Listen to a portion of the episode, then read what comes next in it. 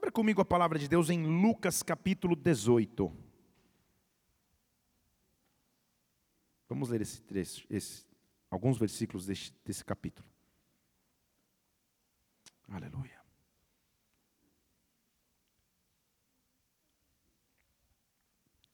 Lucas capítulo 18, eu vou ler a partir do versículo 15. Lucas 18, 15. Traziam-lhe também as crianças para que as tocasse, mas os discípulos, vendo isso, o repreendiam. Jesus, porém, chamando as, as crianças para si, disse: Deixai vir a mim as crianças e não as impeçais, porque delas é o reino de Deus. Em verdade vos digo que qualquer que não receber o reino de Deus como criança, de modo algum entrará nele. Qualquer que não receber o reino como uma criança, não entrará nele. Vamos orar. Pai, nós estamos aqui em tua presença nesta noite. Como é bom termos a chance de te adorar, de te engrandecer, dizer que tu és Senhor, Senhor de nossas vidas, Senhor de nossa história, Senhor de nossa família, Senhor de nosso ministério, Senhor de tudo.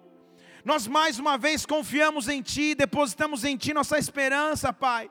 Na tua palavra, o alimento, o sustento, é a direção que precisamos para viver. Por isso, nesta noite, Espírito de Deus, vem, manifesta o teu poder mais uma vez. Vem e derrama a tua glória sobre nós. Vem da ordem aos teus anjos ao nosso respeito. Espírito Santo de Deus, que nós possamos ser cheios de ti, cheios da tua presença, cheios do teu mover, Pai. Fala conosco de maneira profunda na tua palavra, Senhor. Neutraliza tudo que seria contrário ao teu agir e vem sobre nós com o teu reino na terra, como no céu, como igreja, como os teus filhos. Em fé nós te pedimos, em nome do Senhor Jesus Cristo. Amém, e amém, e amém. Aplauda o Senhor e adore. O amém. Aleluia. Receba o reino como uma criança, porque senão você não consegue recebê-lo. Por que será que Jesus Cristo fez essa, fez essa afirmação e o que ele estava querendo dizer ao fazer essa afirmação?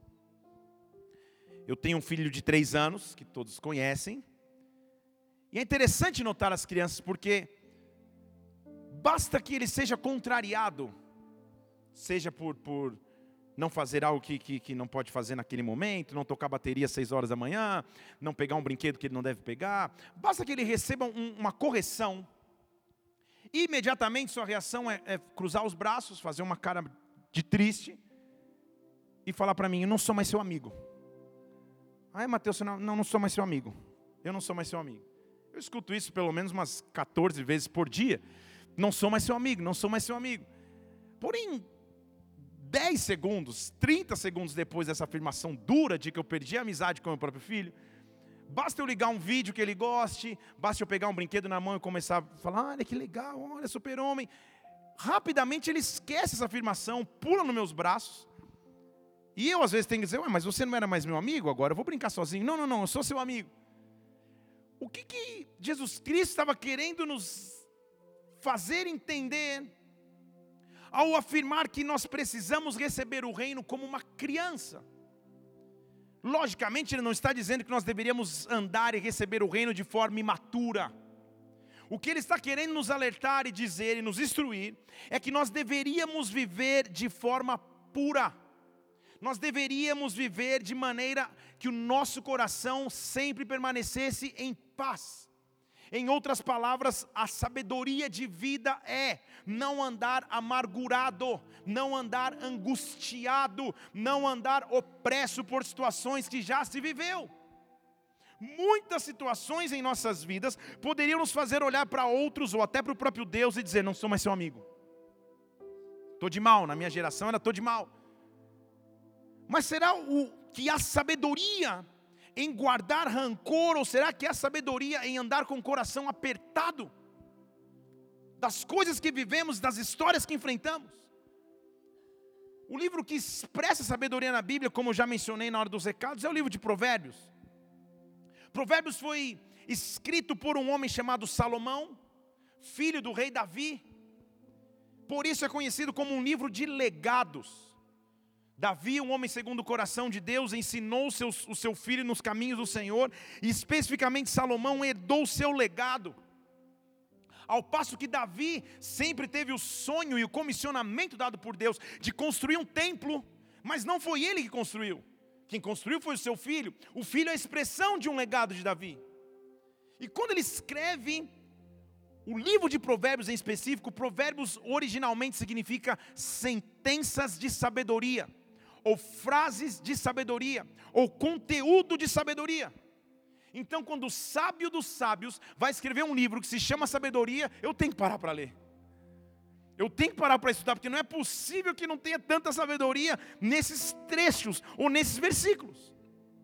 Em 2 Crônicas capítulo 1, a partir do versículo 7, mostra o encontro que Salomão teve com Deus e como esse encontro mudou sua vida. Eu já li isso na semana passada e quero ler de novo. Deus apareceu a Salomão, segundo a Crônicas 1:7, e disse: "Salomão, me pede o que você quer que eu te dê". E você achando que isso era só o filme do Aladim que você foi assistir essa semana? Me pede o que você quer faça os teus pedidos. E Salomão falou: Podia te pedir tudo, pai, mas como o Senhor foi bom para com meu pai Davi, agora o Senhor me fez rei em seu lugar. Senhor, confirma a sua promessa, me mostra que eu tenho o legado do meu pai, que o Senhor me fez agora rei sobre um povo que é muito numeroso. Versículo 10: Um povo numeroso como o pó da terra. É um desafio muito grande. Então, Senhor, versículo 10, me dá sabedoria e conhecimento, me dá sabedoria e entendimento, para que eu possa possa sair e entrar perante o povo, para que eu tenha trânsito livre, porque quem pode julgar esse povo que é tão grande? Então, por pedir sabedoria, o, o, o, texto vai seguindo ali, Salomão, porque você pediu sabedoria e não riquezas, agora você não vai ter só sabedoria, vai ter sabedoria e riquezas.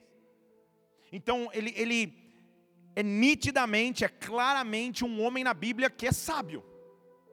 E qual seria a fonte dessa sabedoria de Salomão? Ou o que o livro de Provérbios tem para nos oferecer? Salomão escreveu alguns livros do, Novo, do Antigo Testamento, perdão.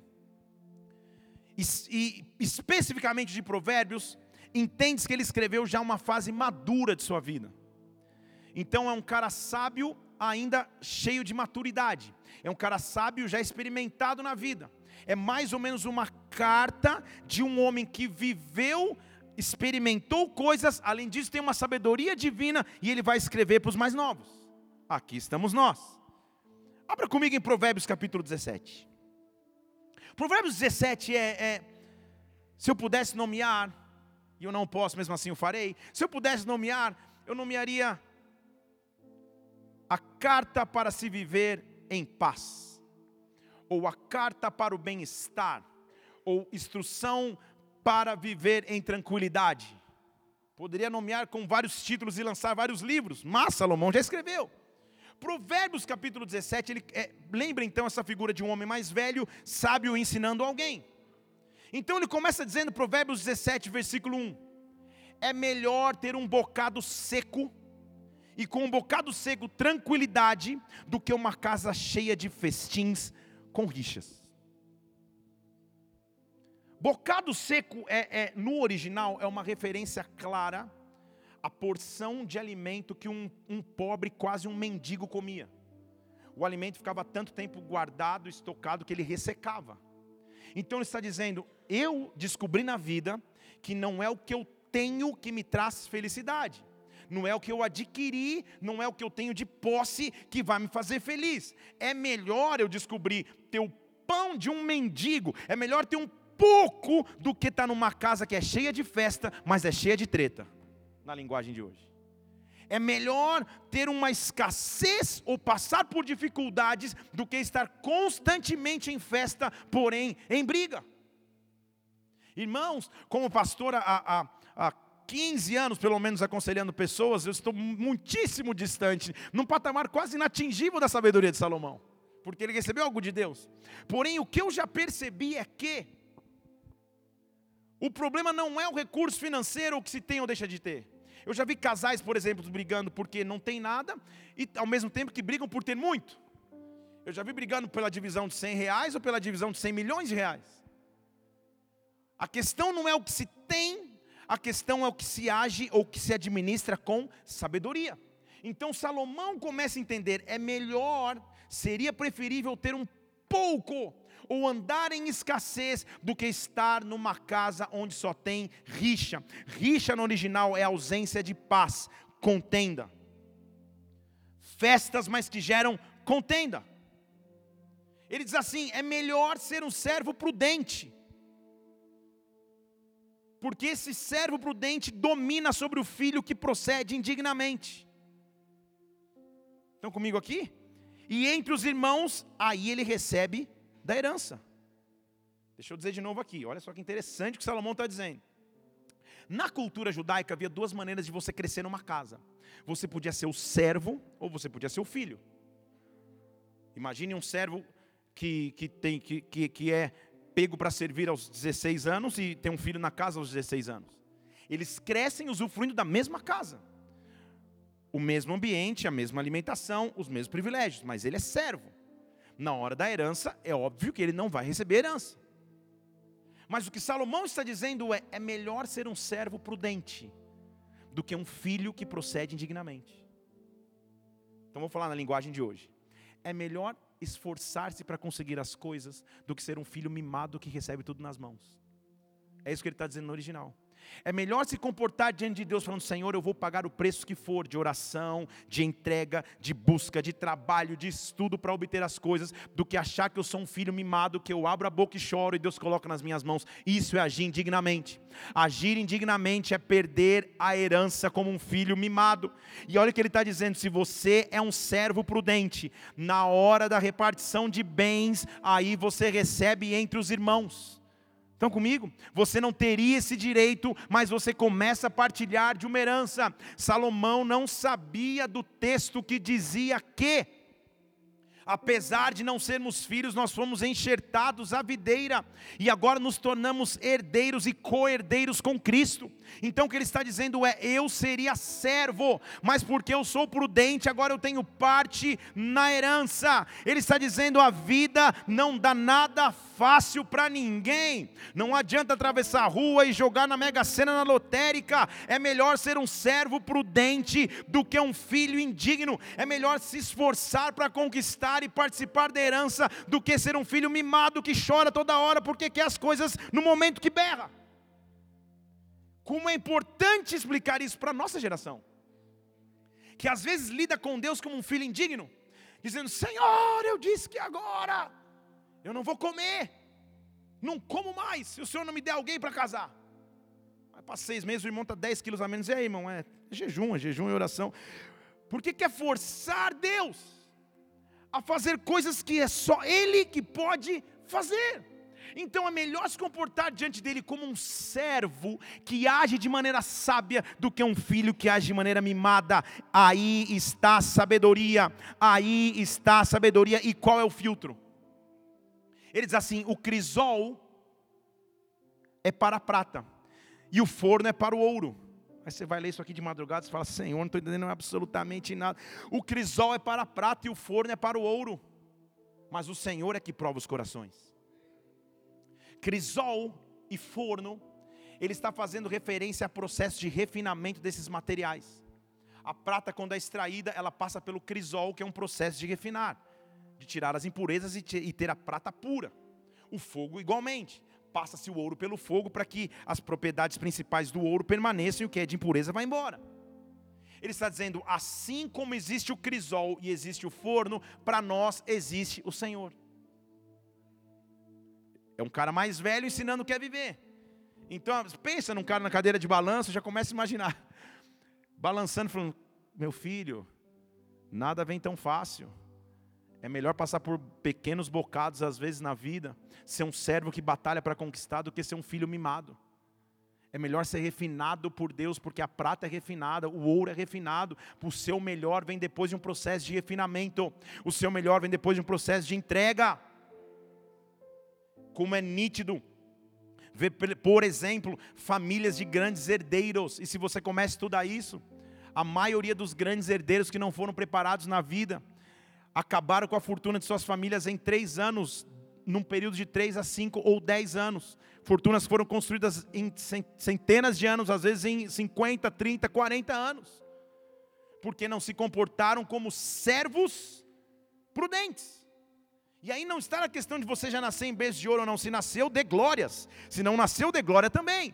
Está na tua postura em viver, é o que Salomão está dizendo. Ele está dizendo: deixe que o Senhor prove os corações. Provar é refinar, e coração no Antigo Testamento é vida espiritual. Então ele está dizendo: para aquele que é um servo de Deus, o refinar é um pouco mais fundo, o refinar é na vida espiritual, o refinar é na vida espiritual, que Deus possa vir refinar os nossos corações, que Deus possa vir tirar as impurezas, que Deus possa nos fortalecer nos momentos de luta, ou que eu me comporte como um servo prudente, não como um filho indigno, que eu participe da herança, porque eu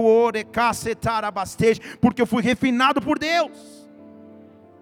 Porque ele diz assim: quem é malfazejo, meu Jesus, olha as palavras de Salomão, versículo 4. Só atenta para o lábio iníquo. O mentiroso só inclina os ouvidos para a língua maligna. Então, primeiro ele, ele, como ele sempre divide provérbios em etapas, primeiro ele vem dizendo do, do, do panorama geral da vida. Ó, oh, nada vem fácil, é melhor batalhar para conseguir, você já entendeu. Daqui a pouco ele vai falar agora de comportamentos individuais. Malfazejo é aquele que procura contenda sempre.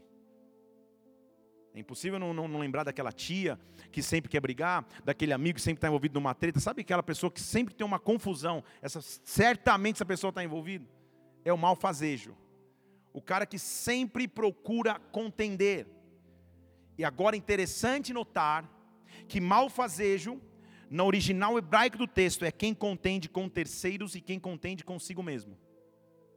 Deixa eu falar de novo. Quem contende com terceiros e quem contende consigo mesmo. Quem sempre anda em tribulação só tem ouvidos para ouvir lábios de iniquidade. Ou seja, só fala coisa ruim o tempo inteiro. Se está calor, reclama do calor. Se está frio, reclama do frio. Se chove, a chuva é ruim. Se sol, o sol é muito quente. É malfazejo.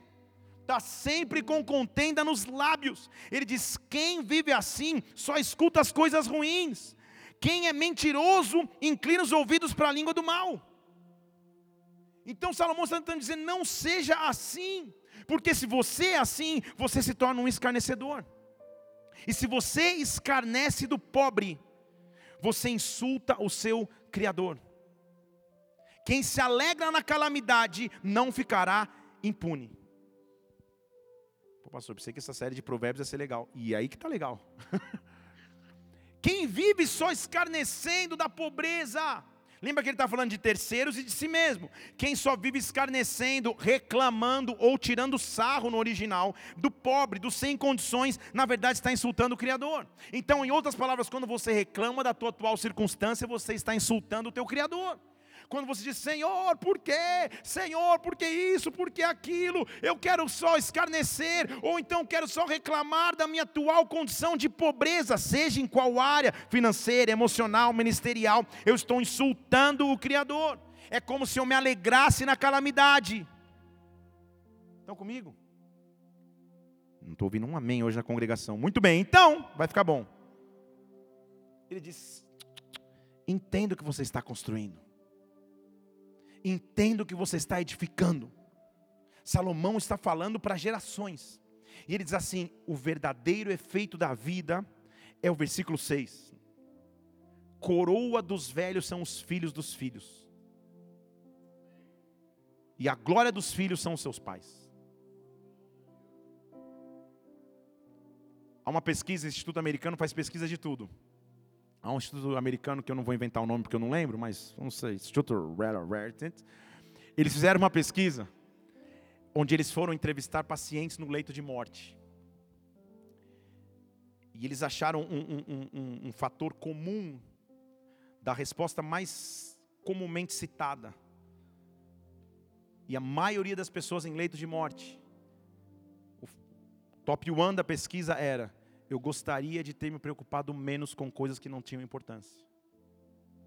Então o que Salomão está dizendo é: não se preocupe com um bom bocado, com o um pior bocado, não fique só escarnecendo da vida, reclamando da vida, escreva a história como ela tem que ser escrita. A verdadeira coroa da vida são os filhos dos filhos, e filhos, a verdadeira coroa de suas vidas são a glória dos seus pais. Então o que Salomão está dizendo é: se você tiver a ousadia ou a visão de deixar um legado na terra, você vai ter escrito história e deixado continuidade. Então olha o que ele está dizendo. Vem comigo aqui. Esses dias eu estava num treinamento aqui na igreja, eu disse a diferença entre história e legado. Se tudo que eu faço no meu tempo de vida acaba quando eu deixo de existir, eu escrevi uma linda história. Agora, se continua após minha não existência ou minha mudança, aí eu deixei um legado. Então, eu fiquei 10 anos, por exemplo, morando na cidade de São Paulo, fazendo meu ministério ali. Se todo o meu ministério ou a influência que eu tive na vida de pessoas terminasse com a minha mudança para Brasília, seria uma linda história. Porém, se continua, aí se torna um verdadeiro legado. Então o que ele está dizendo é: a, a, a, o ciclo, a equação, a roda que a vida tem que girar é essa. Os velhos abençoam os filhos dos filhos, eles deixam um legado. E os filhos respeitam a história dos pais. Gerações se respeitando, aí está a verdadeira essência da vida. Deixa eu falar de novo. Aí está a verdadeira essência da vida. Eu não me preocupo com o pequeno bocado, com o muito bocado. Eu não me preocupo com a maledicência. Eu não me preocupo com a calamidade. O que me preocupa é: eu vou deixar uma herança para os filhos dos meus filhos. E os meus filhos vão respeitar a minha herança. Os meus filhos vão respeitar a história que eu escrevi. Aí está o ciclo da vida. Poderia se resumir aí. Digam glória a Deus aí. Vocês estão achando quente aqui ou só eu estou achando? Tá bom? Você desligou o ar-condicionado, Mariane Fiorenta? Hã? Você está de moletom aqui dentro? Deus ama, tudo bem. Aqui está quente, mas tem lugar mais quente ainda que nós lá para lá não vamos. Muito bem. Coroa dos, dos velhos são os filhos dos filhos, e a glória dos filhos são os seus pais. Então, assim ele vem dizendo, e ele diz assim: então, não se confunda. Versículo 7. Não convém ao tolo a fala excelente, quanto menos ao príncipe o lábio mentiroso. Olha a sabedoria de Salomão, gente.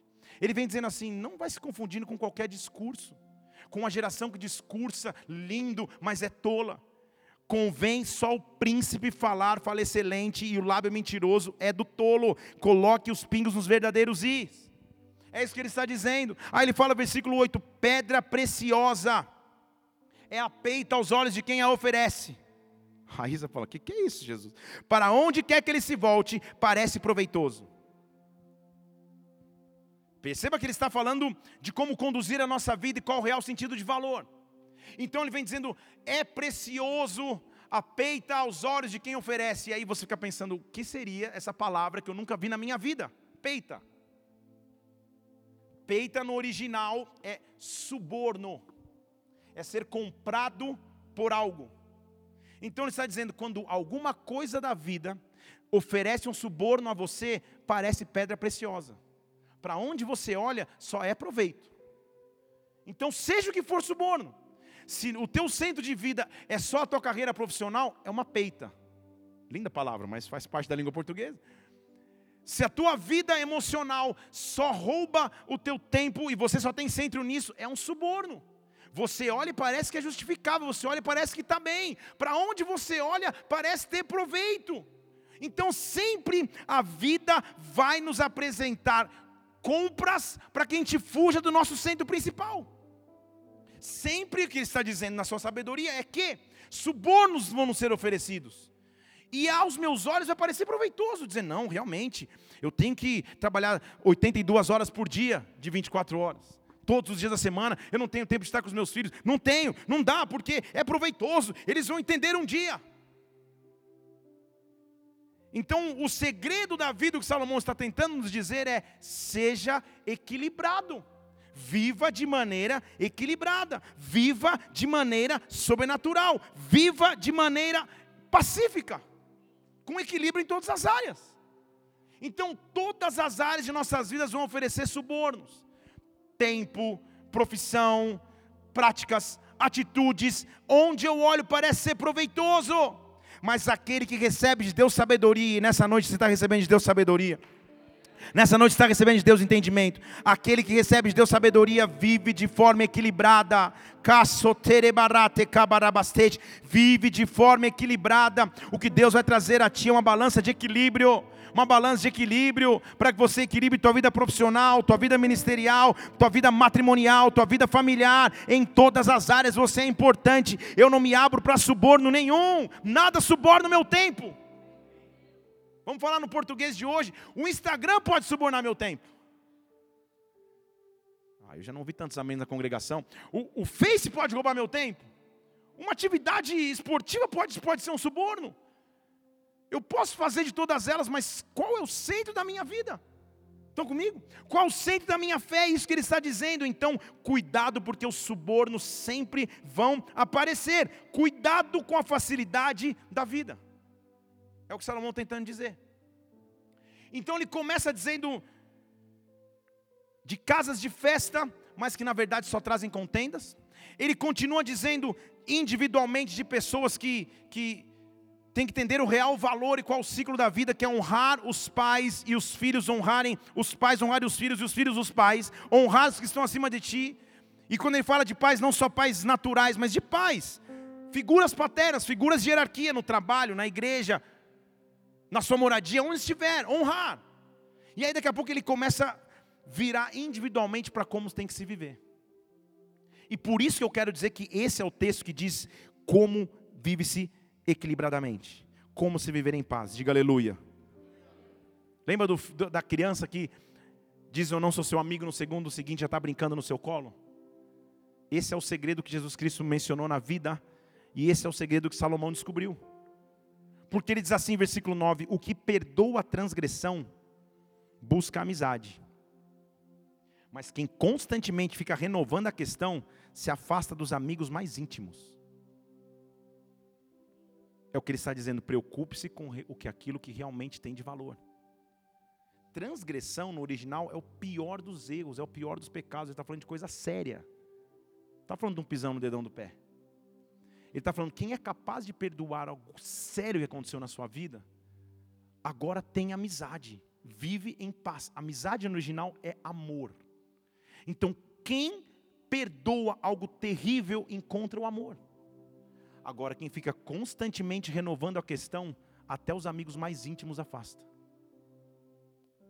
Lá na Inglaterra ou na Tailândia, casais, quando vão discutir, renovam questões. A primeira briga que surge, não, não, não, mas eu lembro, lá em 1972, você me deixou esperando na chuva. Você não, você não abriu a porta do carro para mim. E até hoje isso está no meu coração. Renovar a questão. Estão comigo? Ah, eu lembro que na festa do casamento, tua mãe olhou torto para mim. Eu vi, ela pegou cinquentão da bandeja da gravata. Já aconselhei casais assim. Muito bem, voltando. Eu vi. Falei, calma, de repente ia pagar o estacionamento, tirou 50 por 100, sei lá, não, não vai ter pré-conclusões. O fa... Gabinetes pastorais são, são pérolas que vocês. O fato é que há uma tendência a ficar renovando questão. E quem renova a questão se transforma em alguém azedo. Afastar no original é embolorar ou azedar uma massa.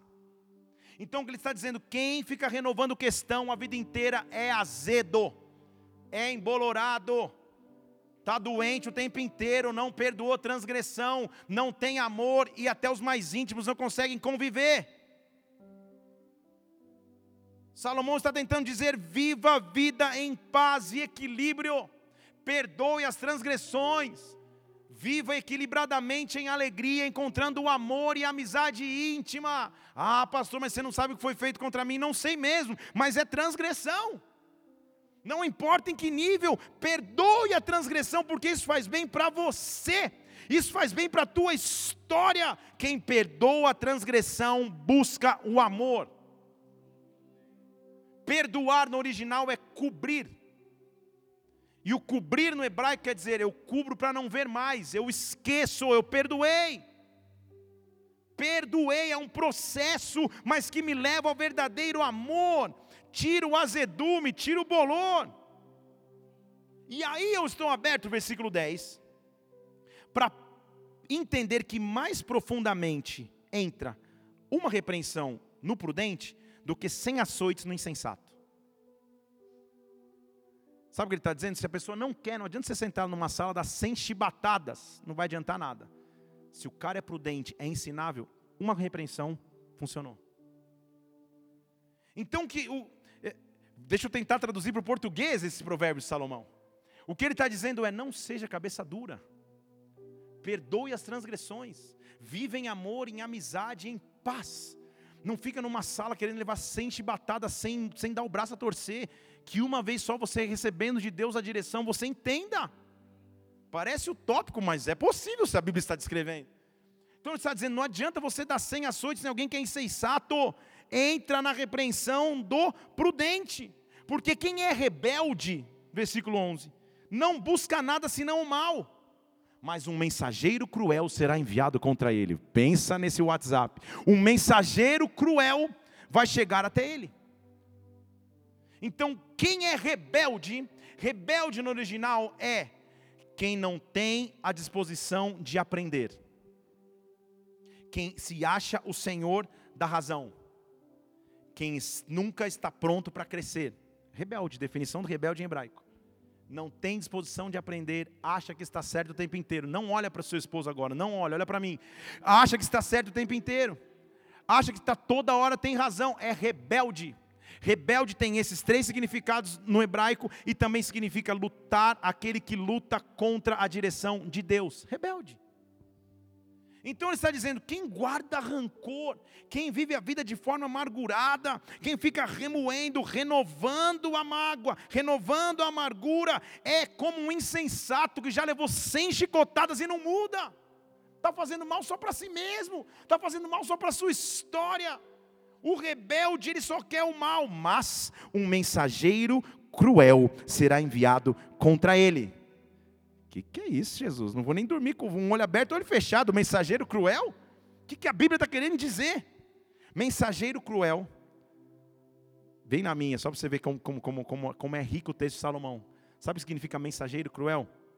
O próprio curso da vida.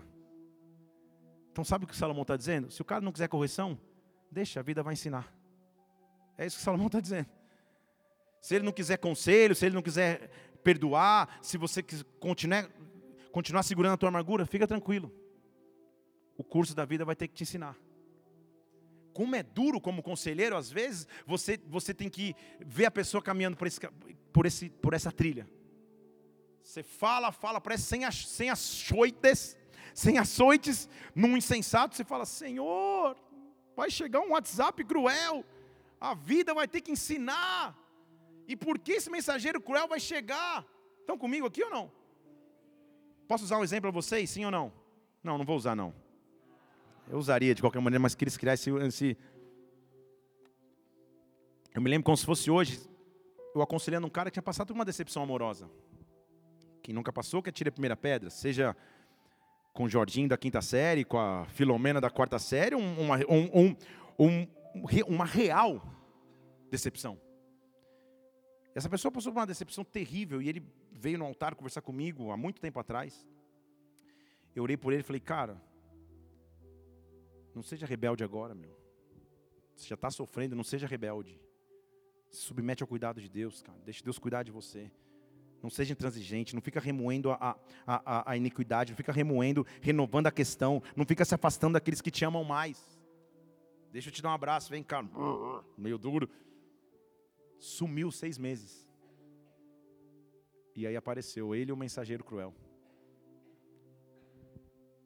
Apareceu com uma menina, uma japonesinha, que eu nunca tinha visto. Pastor, é, faz uma oração pela gente? falei, ah, bem-vindo, cara, de novo, onde você andava? É, então, sabe o que é? Eu olhei a barriguinha da menina e como eu já dei foras nesse sentido, eu não falei nada de gravidez, então fiquei quieto. Eu olhei e ele falou, então, pastor, sabe o que é? Se conheceu na, numa noite e ficamos uma vez. E eu quero que o senhor ore. Aí eu já entendi. Orei. Aí ele falou, ela pode descer? Pode. Ela desceu. A menina. Ele falou, pastor, posso falar contigo? Pode. Aí estava aqui, aqui não, lá no, no outro, em algum lugar no passado. Aí tinha um monte de gente lá. Falou, pastor, a gente pode ir mais distante? Eu fui. Ele falou, sabe o que é, pastor? Preciso realmente que o senhor ore. Eu falei, ela está grávida, né? Ele falou, é, eu já percebi. Ele falou: É, pastor, mas não é isso. Então, eu descobri, depois da gente ter ficado, que ela tem HIV. Eu já tenho. Vamos orar para o bebê não ter? Seis meses de mensageiro cruel. Vocês estão comigo aqui ou não? Seis meses de uma vida transformada. Precisava ser assim? Não. Mas escolheu agir de maneira imprudente. Então, quando a gente renova questões, no, eu contei essa para te assustar mesmo, podia contar outras. Quando a gente renova questões no nosso coração, a gente anda em amargura e anda de maneira imprudente, levando açoite da própria vida. Quando seria muito mais fácil falar: Senhor, eu não estou entendendo os teus planos, eu não sei porque eu vivi isso, eu não sei o que está acontecendo comigo, mas Senhor, eu me entrego nas tuas mãos, porque eu não quero ser despedaçado, eu não quero que a vida me destroce, eu quero que o Senhor me cuide. Deus vai cuidar das tuas questões, Deus conhece as tuas feridas, Deus conhece as decepções decepções que você passou, Deus conhece oh, as traições que você teve que viver, as dificuldades que você teve que enfrentar, mas esse é o Deus que está te trazendo sabedoria para dizer: preocupe-se com o que realmente tem que se preocupar na vida, que é eu estou vivendo de maneira a deixar um legado na terra, com sabedoria, na presença de Deus, como um homem prudente, não insensato, não é o curso natural da vida que vai me ensinar, mas é o próprio Deus que vai ensinar a minha caminhada. Quem crê nisso, tem um brado ao Senhor e aplaudam neste lugar, aplaudam. Aleluia. E aí Salomão, Salomão vai usar uma, um, um, um, uma comparação que é típico daquela época da Palestina, que havia um medo principal dos, dos viajantes que andavam nas florestas. Ele diz assim: sabe por quê? Sabe o que é o curso natural da vida? Deixa eu tentar te explicar. Se você se entrega para a vida te ensinar, Seria melhor, versículo 12, que você encontrasse uma ursa que perdeu os filhos. Olha o que ele está dizendo. Pensa numa ursa que roubaram os filhotes, se ela está se ela tá triste ou se ela está se ela tá, tá tranquila. É melhor você dar de cara com uma ursa que perdeu os filhos do que você confiar na tua estultícia, ou seja, no teu próprio entendimento. Ele falou: é melhor você ir para uma noite de UFC com uma ursa nervosa você vai se machucar menos do que deixar a vida te ensinar. É isso que ele está dizendo. Então Salomão está dizendo assim: é melhor você se abrir para receber de Deus, para que Ele fale contigo, porque se você é aquele que transforma o mal em bem, olha lá, se você é aquele que torna o mal por bem, você só fica vivendo o mal por bem, não se apartará o mal da sua casa. Aquele que torna mal por bem não se apartará o mal de sua casa. O princípio da contenda é como soltar águas represadas. Deixe então a porfia antes que haja rixas. Olha que loucura. Então está falando profundamente aos nossos corações. Eu sei que não é uma palavra de avanço, de multiplicação, de chave da casa própria, mas é um, é um princípio de sabedoria que nós temos que viver, porque quantas pessoas vivem amarguradas o dia inteiro, frustradas por coisas que perderam, por situações que viveram e não conseguem mais avançar, se frustram com a própria vida, se frustram consigo mesmo, se frustram com o próprio Deus. Ele está dizendo, sabe o que é? Se você vive no princípio de contenda, é como soltar águas represadas. Ele está dizendo, princípio de contenda é uma rachadura numa represa. É uma rachadura hoje, uma hora vai estourar. É o que ele está dizendo. Hoje é só uma rachadura, então deixe a porfia. Só palavra linda para você ir lá no dicionário hoje à noite. Deixe a porfia para que não existam rixas. Porfia no original são brigas intermináveis. Então, dizendo, deixe essa briga interminável antes que ela se torne insolúvel, rixa. Estão comigo? Ele está dizendo, sela essa represa aí, deixa essa briga interminável amadurece, vai para outro nível da sua vida antes que ela se torne uma briga que não dá mais. Se você vive com Cristo no coração, se você tem Ele no, como centro da sua vida, não há como seu coração ser um coração de contenda, de remorso, de rancor, seja com um familiar, com um amigo, com alguém próximo, você tem que trabalhar isso no teu coração, porque enquanto é porfia já é difícil, se torna rixa aí é impossível. Quantos homens e mulheres que, que a gente conversa, que, e talvez você mesmo fale, puxa, não, eu não falo com meu pai, eu não falo com a minha sogra, eu não falo com meu familiar, eu não falo com meu pastor. Venha falar. Transforme a porfia em amizade, transforme a porfia em bênção, se não se transforma numa rixa. Você já experimentou conversar com pessoas que você conversa um mês, é a mesma porfia, no outro mês é a mesma porfia, no terceiro mês é a mesma porfia, no quarto mês é a mesma porfia, no quinto mês já virou rixa. Você perde a esperança, não dá mais, não quero mais. Por quê? Porque a represa está começando a explodir. A represa está começando a romper, mas Deus vai cuidar da tua história. Deus vai cuidar da sua vida. O que justifica o ímpio E o que condena o justo, eles são abomináveis ao Senhor, tanto um quanto o outro. Do que adianta ter preço na mão de um tolo para comprar sabedoria se você não tem entendimento? Sabe o que Salomão está dizendo? Do que adianta você achar que é senhor de si mesmo se você não tem entendimento de vida? Se você acha que está certo, não, eu estou certo. Eu sou o único certo da face da terra, eu estou remando para um lado. Não! Do que adianta, lembra que eu falei semana passada? Que sabedoria você recebe de Deus e entendimento você adquire, você vai atrás. Então ele está dizendo: do que adianta você receber sabedoria de Deus se você não tem entendimento? Do que adianta usar Deus como preço na mão de tolo? Não estou falando de você, mas é da vida em geral. Então o que Salomão está dizendo é: comece a agir como aquele que tem entendimento e sabedoria. Porque nas horas mais difíceis, você vai descobrir com quem você tem que andar. Porque ele diz assim: se você ama o teu amigo, é na hora da angústia que você vai descobrir os teus irmãos. Então ele está dizendo: se você tem um coração disposto a não guardar contenda, se você recebe o reino dos céus como uma criança, se você vive de maneira equilibrada e em paz, se você não guarda rancor no teu coração, seja do que aconteceu na tua história, agora você vai descobrir que nesse tempo difícil você não tem só amigos, você tem irmãos, que você não tem só amigos, você tem pessoas que você tem alianças eternas. Cada um tem uma personalidade. Eu tenho uma específica que a minha personalidade é muito difícil, quase impossível você me tirar do sério. Tem outras pessoas que bastam uma palavra sua e os montes se moverão. Tem pessoas que são mais explosivas, eu sou mais tranquilo. Aconteceu uma contenda, alguma coisa, vamos resolver, está tudo certo. Vamos sentar, vamos trazer paz. Por quê? Porque se o Espírito Santo me foi prometido em João 14 com uma paz que vai além do entendimento, tudo o que acontecer ao meu redor é muito caro para roubar minha paz. Uma confusão familiar, uma dívida financeira, uma traição que eu passei, um engano que eu vivi, tudo isso não pode roubar a minha paz. Tudo isso não pode roubar a minha paz, tudo isso não pode roubar a minha esperança. O que eu tenho que descobrir a Deus é: Senhor, eu não vou me tornar fiador de nada. Eu tinha um amigo que usava esse versículo para dizer: Ó, não posso ficar fiador de ninguém. Mas não era bem isso que a Bíblia está dizendo. A Bíblia está dizendo assim: ó, o homem que não tem entendimento, ele se compromete. Ele se torna fiador na presença do seu vizinho. Então, a, a, sabe o que ele está dizendo? Já passou a situação, a coisa já aconteceu. Você já viveu decepções, já viveu entregas e a situação era para ter ficado lá atrás. E você não só deixou, não, não deixou para trás, como você virou fiador.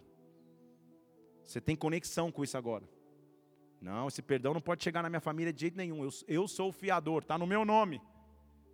Eu vou remover, remover isso sempre, eu vou trazer isso sempre à tona.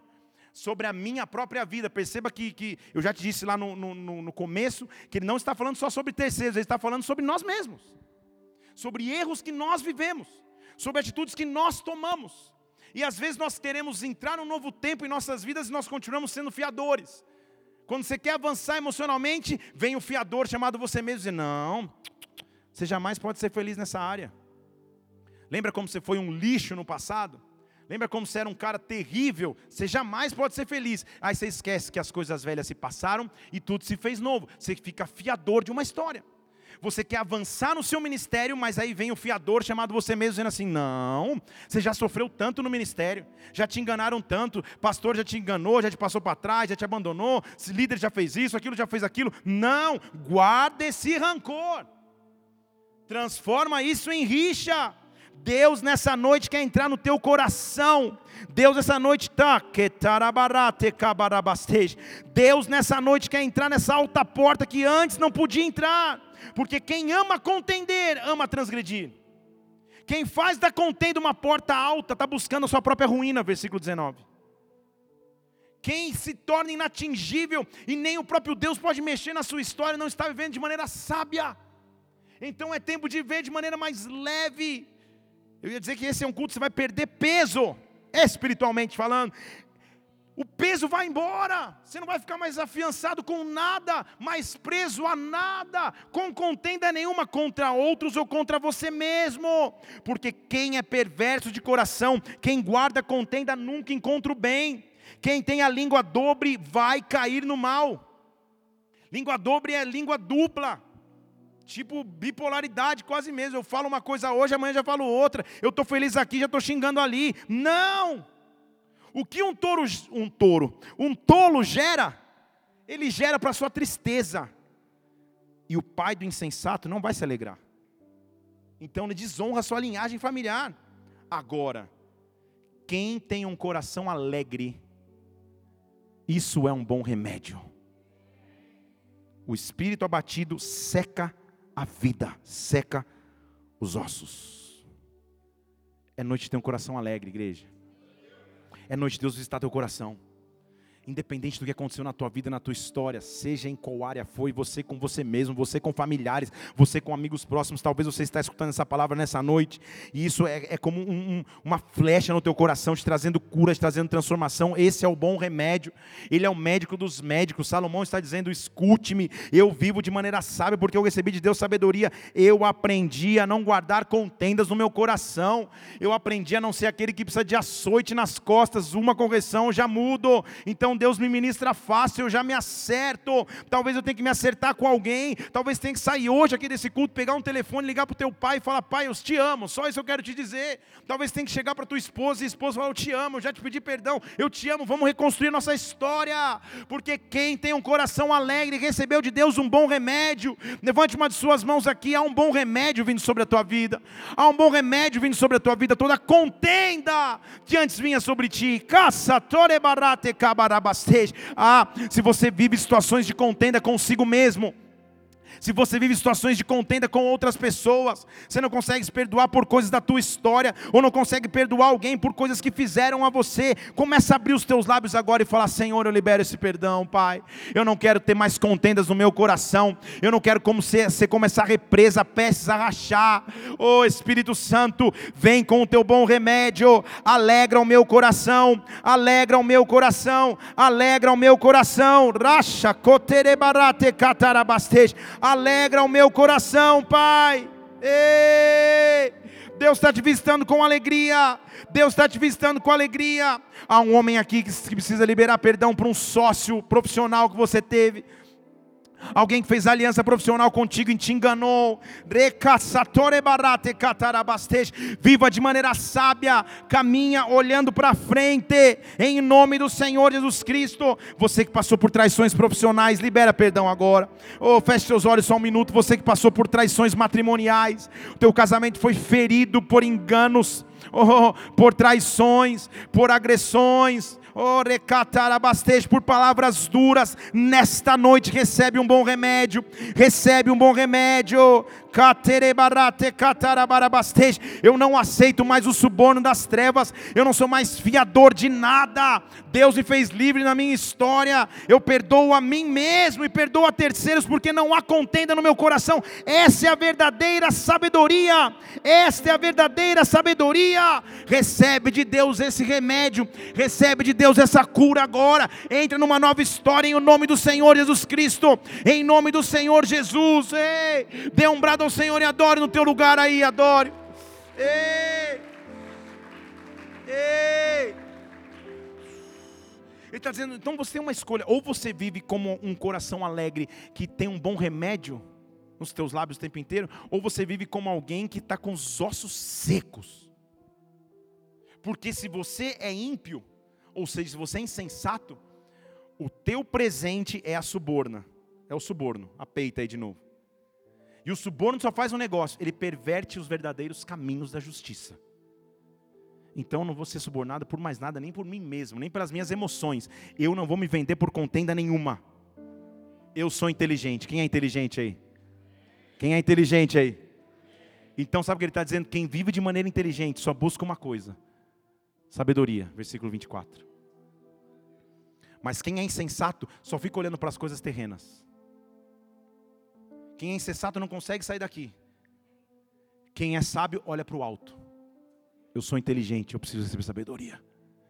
Então sabe o que está dizendo, Senhor? Eu cheguei numa situação na minha vida que eu sozinho não consigo atravessar essa contenda, eu sozinho não consigo acabar com essa amargura, eu sozinho não consigo parar de ser insensato nesta área. Então eu preciso receber sabedoria. Eu preciso receber sabedoria. Eu não vou olhar só na terra. Eu não vou buscar somente coisas terrenas. Eu não vou acabar o ciclo de honra na minha própria história. Porque ele está dizendo como é triste ver um insensato. Ele pega pesado porque ele está falando para filhos. Ele diz assim: um filho insensato traz tristeza para o seu próprio pai. Ele é amargura para quem deu a luz. Salomão ele é bem tranquilo bem amoroso. Ele diz assim: se você só vive de maneira insensata, é, é você traz amargura para quem te fez nascer. Você, não é bom ficar ferindo o justo, nem os nobres, só porque eles são retos. Se você tem conhecimento, você refreia as suas palavras. Pode pôr 27. Refreia as suas palavras se você tem conhecimento. E se você tem entendimento, você tem um espírito sereno você vive em tranquilidade. A confusão pode estar acontecendo, você vive em tranquilidade. Quem te traz essa paz? O Espírito Santo. Igreja na minha vida profissional anterior, anterior a, ao tempo integral na obra foi uma escola, um treinamento hardcore, um pão seco para me preparar para a minha vida ministerial. Mas como eu me lembro, a minha eu era conhecido no meio profissional por ser uma pessoa que mantinha calma em qualquer situação. Me lembro uma vez a gente estava no Chile com um grupo de 200 pessoas e o voo foi cancelado, dois voos cancelados. E o povo desesperado, quebrando eh, sala de não sei o que, e eu, calma gente, nós vamos conseguir resolver. Eu não sabia qual era a solução, mas nós vamos resolver, fiquem tranquilos, vamos tomar um café. Eu vou ver se tem um voo para eu fugir para Assunção, no Paraguai. Eu estava pensando, mas alguma, alguma solução Deus vai dar. Calma, tranquilidade segurança. Quando alguém está no comando tranquilo, sereno, você também tem tranquilidade. Imagina se você vai voar no avião e, e o comandante fala: Bem-vindos ao voo, perdoe meu nervosismo, é, eu estou ainda me acostumando ainda com essa situação de voar, mas calma, fiquem tranquilos, tranquilos gaguejem. Você fala: Estou fora, eu não vou. Você vai? Claro que não. Pode ser o melhor qualificado do mundo. Eu me lembro que eu falava para as pessoas que eu treinava, que conduziam grupos, cara, independente da confusão que acontecer, não corra. Porque estatisticamente falando, se você está conduzindo um grupo, você sai correndo, todo mundo sai correndo junto com você. É natural. Porque se você olha uma perda de equilíbrio naquele que supostamente tinha que estar tá calmo, caiu a casa. Estão comigo? Você está. Ah! Uma vez uma menina se acidentou num dos grupos e a menina que deveria prestar socorro desmaiou.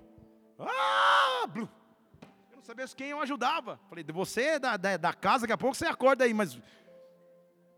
Então sabe o que ele está dizendo? Quem tem, um, tem, quem tem entendimento tem um espírito tranquilo. Independente, isso, você está entendendo comigo que isso vai além da personalidade? Quem tem um espírito tranquilo não perde a sua paz. Sereno, no original, é não vive de explosões. Eita, trânsito de São Paulo ou de Brasília. Quem tem entendimento não vive de maneira explosiva, tem entendimento. Porque quem vive de maneira explosiva, quantas pessoas já feriu com as suas palavras, com as suas atitudes, com as suas precipitações? Quantos posts você já teve que fazer e apagar? E glória a Deus, porque agora dá para pagar o que você envia no WhatsApp a tempo. Quantas explosões você já teve e falar, oi Senhor, não! Não é isso?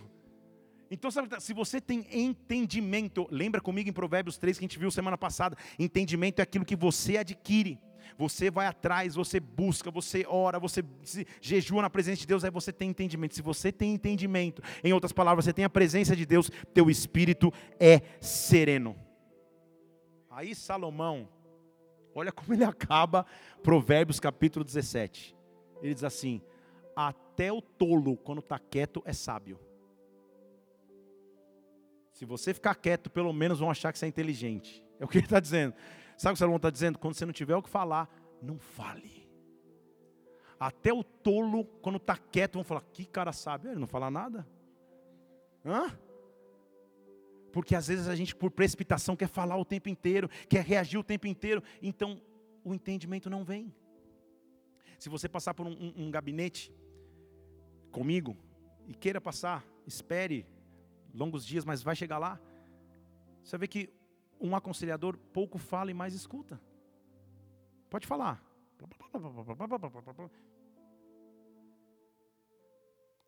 Aí ele, quem está sendo aconselhado falou 40 minutos, você fala 15. E quem foi aconselhado sai, cara, como esse pastor é sábio. Porque até o tolo quieto é sábio. Estão comigo ou não? Salomão está dizendo assim: não queira ser explosivo, responder tudo toda hora, falar tudo ao mesmo tempo. Espere para ganhar entendimento. Quando você não estiver entendendo a situação que você vive. Ó, oh, muito bem. Estava combinado, Talita. Você está mandando muito bem. Parabéns. Ah, vamos aplaudir o Senhor pela Talita.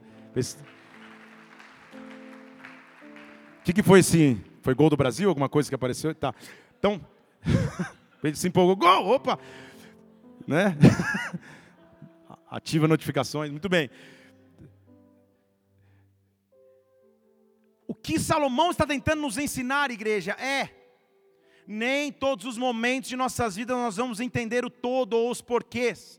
Mas antes de nos precipitar, antes de nos precipitarmos e tentarmos viver de forma insensata, agindo pelas nossas próprias forças, querendo resolver do nosso próprio jeito, é melhor que eu busque entendimento. É melhor que eu busque entendimento, porque ele disse que adianta eu fornecer sabedoria se o tolo não buscou entendimento. Então, Senhor, Tolo, não vai achar que eu estou te ofendendo, é Salomão que está dizendo: tolo não é tonto. Tolo é aquele que vive de maneira insensata. Insensato é aquele que vive de maneira tola. Ah, isso quer dizer aquele que vive sem medir as consequências, sem investir o futuro, resolvendo só as coisas de cada vez. Acha uma coisa, já se tem que fazer. Um dia quer mudar para a Inglaterra, outro dia quer casar, outro dia quer exercer ministério, outro dia não quer fazer mais nada. Um dia quer fazer uma coisa, outro outro, outro outro. Isso é viver de maneira insensata, de acordo com Salomão. Então, o que ele está dizendo é: em fases da minha vida, onde eu não entender o todo de Deus, eu tenho que seguir dois caminhos. O primeiro, eu não tenho que ter contendas no meu coração, nem comigo mesmo, nem com terceiros, e eu tenho que ficar quieto para buscar entendimento. E nesse entendimento, agora eu começo a ter um espírito sereno. Eu começo a ter um espírito sereno. Deus vai colocar palavras de paz nos teus lábios. Eu estou profetizando sobre ti agora. A paz de Cristo está chegando sobre a tua casa. A paz de Cristo está chegando sobre a tua família. A paz de Cristo está chegando sobre o teu emprego. A paz de Cristo está chegando sobre o teu ministério. A paz de Cristo está chegando nos teus relacionamentos. O homem e a mulher que tem entendimento, tem serenidade, tem tem equilíbrio, não vive de maneira explosiva. O homem e a mulher que tem entendimento escreve um legado na terra. Deus chamou para escrever legado na terra nesta noite. O que era porfia, o que era rixa, o que prendia o teu coração de avançar foi embora. É uma noite de Deus te limpar com entendimento e com sabedoria. Senhor, Feche seus olhos por um instante, que a mesma sabedoria, ou que parte do entendimento que Salomão, teu filho, teve ao escrever isso, nos dá como revelação, Senhor. Nós não queremos ser como homens que encontram ursas ursas zangadas, meu Deus, nós não queremos nos machucar no curso da vida, mas nós queremos aprender de Ti, Senhor, de Ti, racha, oh meu Deus, que os Teus filhos não vivam renovando questões, que nós não vivamos renovando questões, mas nos dá uma vida equilibrada, nos fazem chegar à vida como crianças, meu Deus, chatorebará, Crianças que não medem o hoje, mas com simplesmente creem na promessa, simplesmente têm entendimento do Pai. Por que, que ele está dizendo de criança? Olhe para mim. Ele está dizendo assim: se você for como uma criança, aí você vai poder viver o reino. Vamos fazer uma, uma, uma, um exercício de pensamento aqui. Imagine que agora eu chego em casa, meus filhos, acorde os meus filhos. Uma de 12, outra de, outro de 3 eu digo assim: filhos, nós vamos para Disney. Vamos para Disney passear. Você acha que eles vão ficar alegres ou não? Eles vão pular, eles vão dar glória a Deus, se assim for, se eles estiverem no espírito, eles vão fazer festa, vão contar para todo mundo. Eles são crianças. O papel deles foi acreditar na promessa do Pai. Eles não estão preocupados quanto custa a passagem, se eles têm visto e passaporte em validade, Quanto tempo chega, demora para chegar lá? Quanto custa o ingresso do parque? Se vai ter dinheiro para comer? Qual é a cotação do dólar? Eles não estão preocupados com nada disso. Eles sabem que se eu, como pai, prometi, em algum momento eles vão estar pisando lá na Disney, felizes da vida. Isso é ser criança na presença de Deus. Quando Deus nos diz assim, eu vou restaurar teu casamento. Senhor, eu não sei o que vai custar, eu não sei qual processo está envolvido, eu não sei o que vai acontecer. Eu creio nas tuas promessas. Isso, de acordo com Salomão, é viver de maneira sensata. Está comigo? Por que, que a Bíblia nos mostra que para ser cristão é a atitude mais inteligente que um ser humano pode ter? O mundo quer vender o contrário.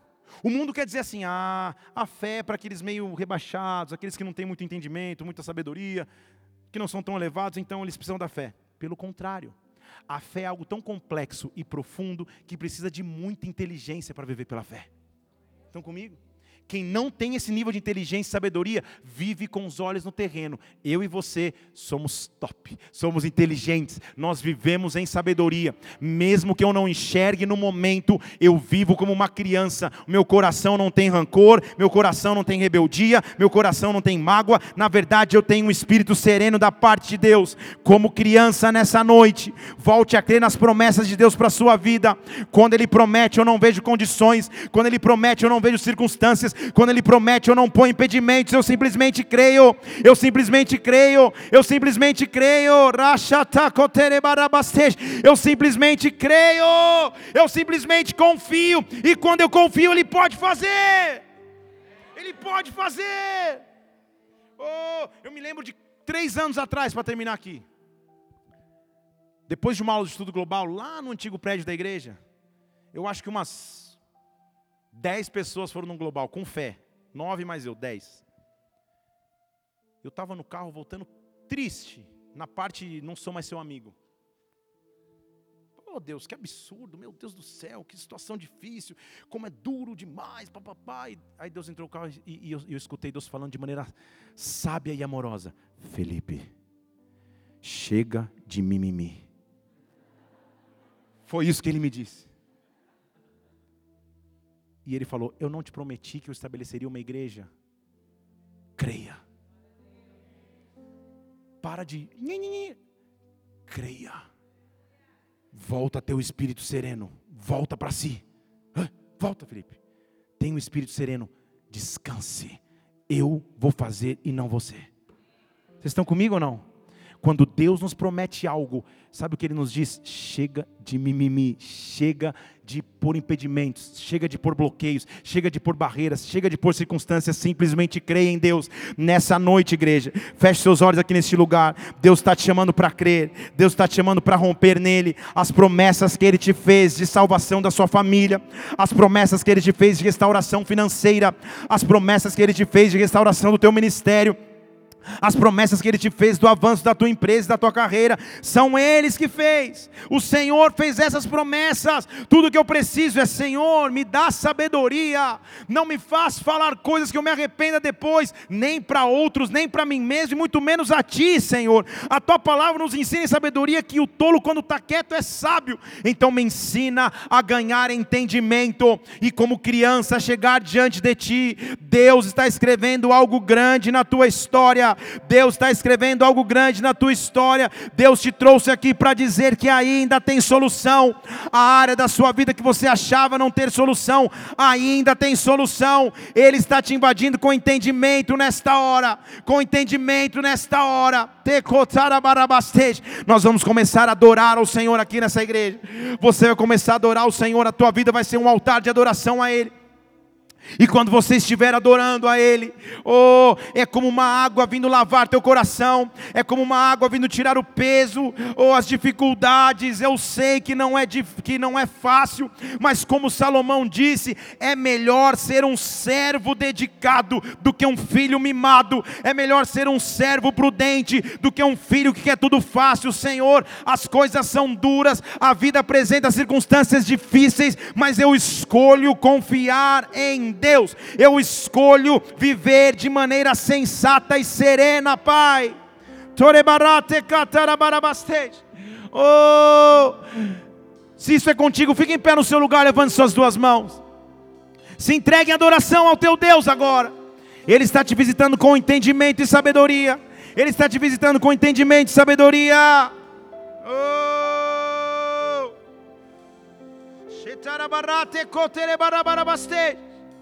Oh! Vamos adorá-lo.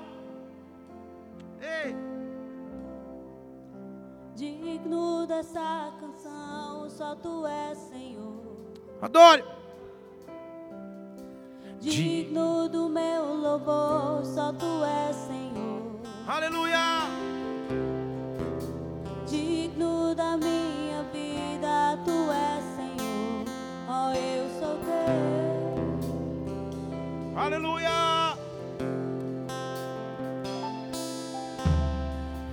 Nome. Nome que é sobre todos é o teu Jesus. Deus está te visitando com entendimento e sabedoria. Essas serão quartas-feiras. Deus vai te visitar com entendimento e sabedoria. Oh!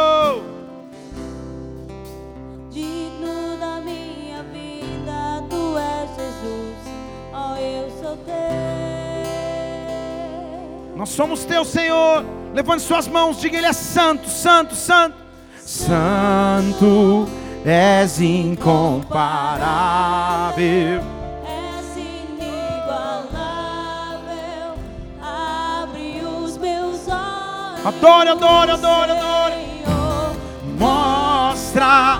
quem tu Oh!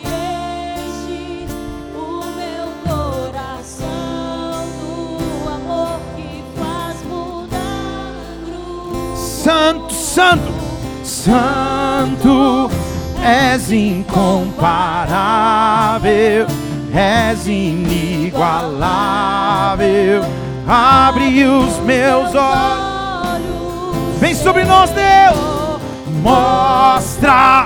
Quem tu Ei! és enche o meu coração Aleluia. Feche seus olhos nesse instante, por favor. Feche seus olhos nesse instante. Talvez nessa palavra você identificou, Senhor, ainda havia contendas represadas no meu coração. Ainda havia dificuldade de perdão, ainda havia traumas e feridas no meu coração contra terceiros, familiares, contra mim mesmo, contra o próprio Deus. E nessa noite eu me abro para ser lavado por ti, renovado por ti. Ao invés de renovar a contenda, eu vou renovar a fé e a esperança que eu tenho em Deus. Todos os olhos dessa casa estão fechados. E se você está nessa condição, independente de quem você seja, eu só quero que você levante uma de suas mãos. Eu vou orar por você agora. Eu vou orar por você agora. Deus está trabalhando no teu coração aqui neste lugar. Aleluia, aleluia. Eu estou te vendo aqui. Aleluia. Deus está te curando de feridas que você já viveu, de histórias que você já tinha. Aquele que anda azedo afasta até os íntimos. E Deus hoje está te visitando. Há anjos do Senhor passeando neste lugar, limpando o teu coração agora. Toda raiz de contenda, de amargura, de tristeza, hoje estão caindo por terra em nome de Jesus Cristo. Deus está te dando verdadeiro entendimento, verdadeira sabedoria. Receba, receba, receba, receba. E... Levante suas mãos e adore, adore.